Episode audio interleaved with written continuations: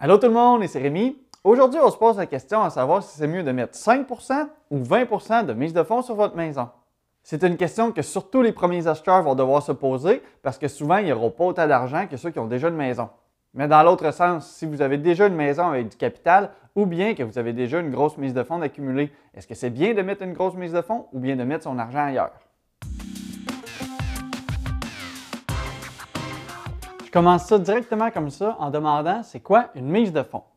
Normalement, quand on va à l'épicerie pour acheter des bananes, pour pouvoir ressortir avec les bananes, il faut payer le vendeur, c'est-à-dire l'épicerie, et une fois l'avoir payé au complet, on peut ressortir. Tout le monde s'entend là-dessus, c'est plutôt clair.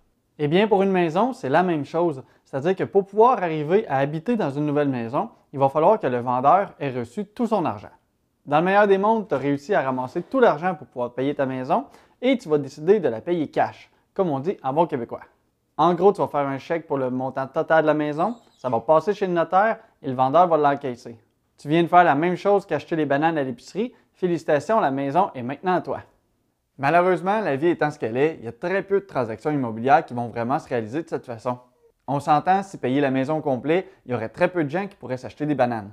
On va donc se retrouver le plus souvent avec un intermédiaire entre l'acheteur et le vendeur, et souvent, ça va être une banque. En gros, comme vous n'avez pas l'argent pour payer la maison au complet, eh bien, vous allez cogner à la banque et vous lui dites quelque chose du genre. Je n'ai pas l'argent pour pouvoir acheter cette maison, mais je suis prêt à faire des efforts au travers des prochaines années pour pouvoir la trouver. Alors, pourrais-tu payer la maison à ma place et moi, je vais te rembourser au travers des 25 prochaines années? Quand vous allez voir la banque et vous leur dites ça, eh bien là, il se passe plein de choses que j'explique déjà dans cette capsule-là. Ensuite, la banque va pouvoir vous répondre oui ou non. Si la réponse est non, ça finit là, il va falloir trouver une autre solution. Si la réponse est oui, eh bien la banque va se retrouver à payer le vendeur et maintenant vous allez être propriétaire de votre maison. Bon, j'ai dit que c'est votre maison, mais il faut s'entendre, même si c'est votre nom qui est sur les papiers, c'est quand même la banque qui l'a payé pour l'instant. Il y aura toujours un droit de regard.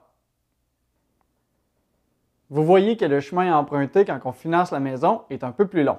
Je reviens maintenant à ma prémisse de départ. C'est quoi une mise de fonds dans tout ça? Pour bien comprendre ça, il va falloir reculer encore un petit peu en arrière. Et première des choses, il va falloir réaliser que la banque, ce n'est pas votre ami.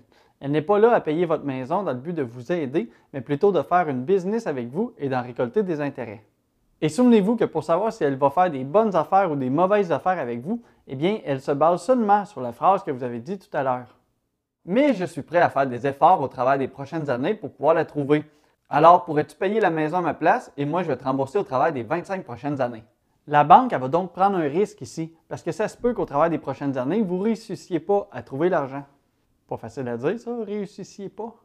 Bref, la banque se retrouverait avec une maison que vous ne seriez pas capable de payer. Si jamais ça arrive, elle va pouvoir prendre la maison et décider de la revendre pour pouvoir se rembourser l'argent qu'elle vous a prêté. Et c'est là que la mise de fonds est utile pour elle. La mise de fonds, ça sert en gros à diminuer, voire à complètement enlever la prise de risque de la banque, tout ça pour la mettre sur vos épaules. Voici un scénario simplifié ici pour vous montrer que la banque enlève complètement son risque.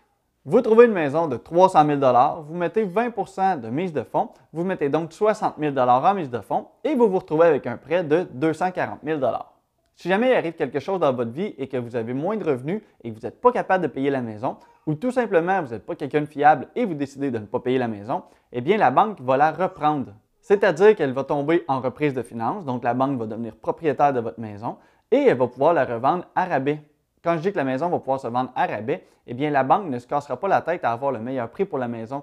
Tout ce qu'elle va vouloir, c'est récupérer le montant du prêt, c'est-à-dire qu'elle va pouvoir la vendre à 240 000 On s'entend, une maison que vous aviez achetée et qui vaut 300 000 va se vendre super rapidement sur le marché à un prix de 240 La banque va donc se débarrasser super rapidement du problème en vendant la maison.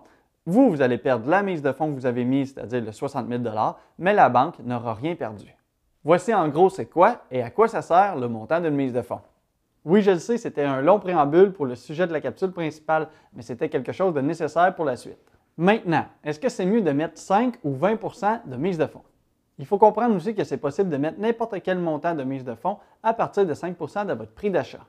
Si vous voulez mettre 7% c'est possible, tout comme vous pouvez mettre 22 ou 46 mais la raison pourquoi on parle de mettre 5% ou 20% eh bien, c'est qu'il y a une différence majeure entre les deux pourcentages. Toutes les banques vont demander généralement minimum 20% de mise de fonds.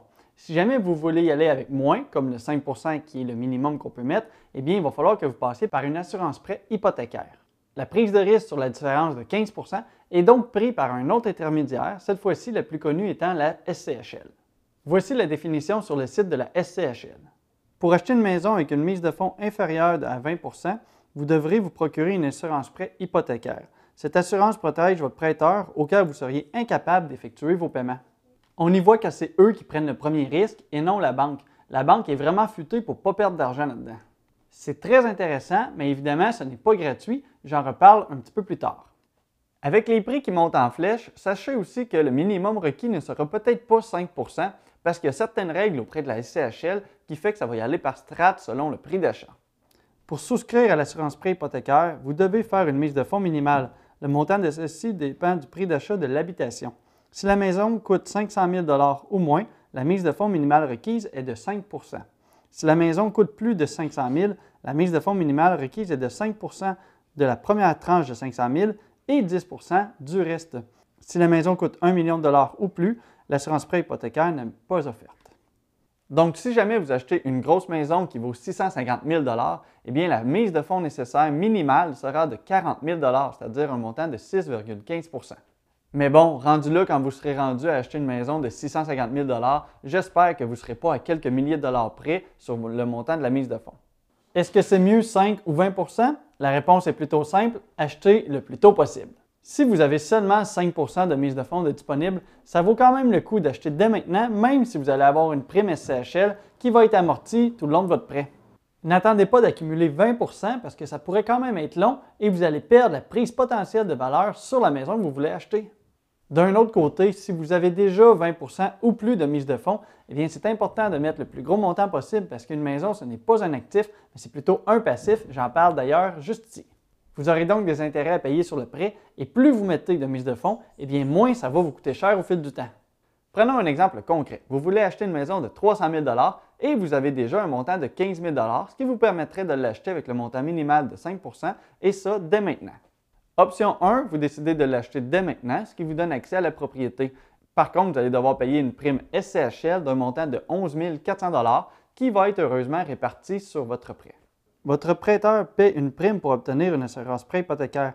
Calculée en pourcentage du prêt, cette prime varie selon le montant de votre mise de fonds. En général, votre prêteur vous demandera de la payer. Vous pourrez l'acquitter en un seul versement ou l'ajouter à votre prêt hypothécaire et l'inclure dans vos paiements. L'autre option, ce serait de réussir à attendre d'accumuler 20% de la mise de fonds, c'est-à-dire un montant total de 60 000 Comme vous avez déjà 15 000 eh bien, il faudrait accumuler encore 45 000 Avec vos salaires, vos revenus, vos dépenses, vous faites attention, vous réussissez à mettre 9 000 de côté par année, ce qui est quand même bien. Par contre, ça va vous prendre encore 5 ans pour pouvoir accumuler le montant total de la mise de fonds. Mais le problème, c'est que quand vous allez arriver cinq ans plus tard pour acheter la même maison, eh bien, au lieu de coûter 300 000 la maison risque maintenant de coûter 348 000 parce que la prise moyenne d'une maison, c'est autour de 3% par année. On s'entend ici, c'est une prise moyenne. Des fois, ça augmente beaucoup plus comme beaucoup moins. En fait, il y a même cette année, avec tout ce qui s'est passé, un montant de 37% d'augmentation dans certains secteurs.